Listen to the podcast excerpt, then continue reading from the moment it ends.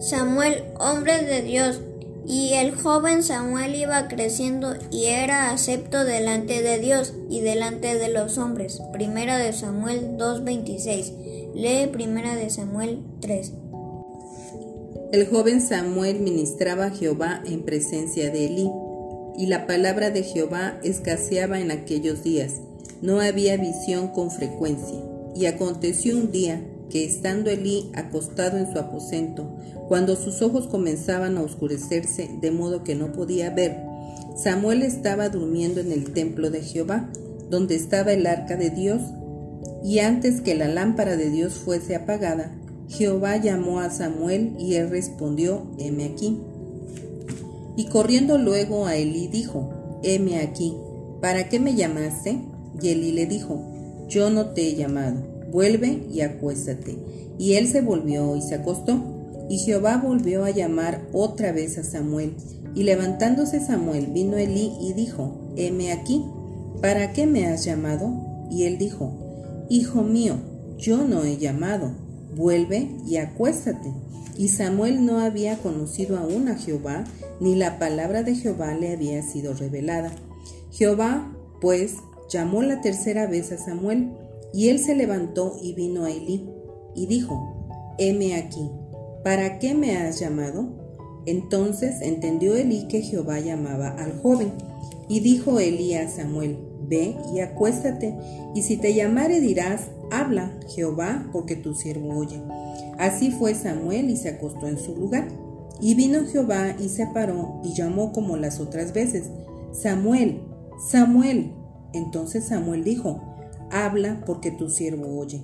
Y Jehová dijo a Samuel, he aquí haré yo una cosa en Israel, que a quien la oyere le retiñirán ambos oídos.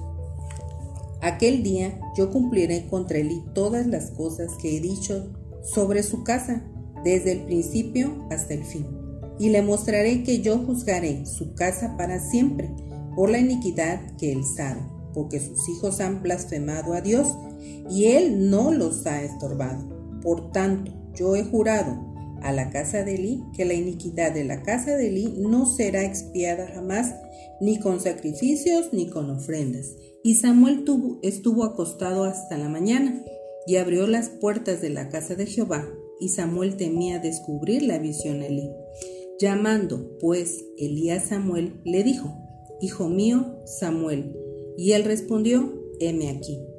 Y Elí dijo, ¿qué es la palabra que te habló? Te ruego que no me la encubras, así te haga Dios y aún te añada, si me encubrieres palabra de todo lo que habló contigo. Y Samuel se lo manifestó todo, sin encubrirle nada. Entonces él dijo, Jehová es, haga lo que bien le pareciere. Y Samuel creció, y Jehová estaba con él, y no dejó caer a tierra ninguna de sus palabras. Y todo Israel, desde Dan hasta Berseba, conoció que Samuel era fiel profeta de Jehová.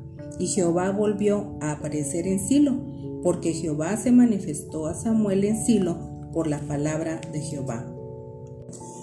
Samuel creció en la casa de Dios. Fue llevado al templo por su madre Ana. Desde niño y en toda su vida sirvió al Señor. Dios lo llamó y Samuel respondió que estaba para servirle.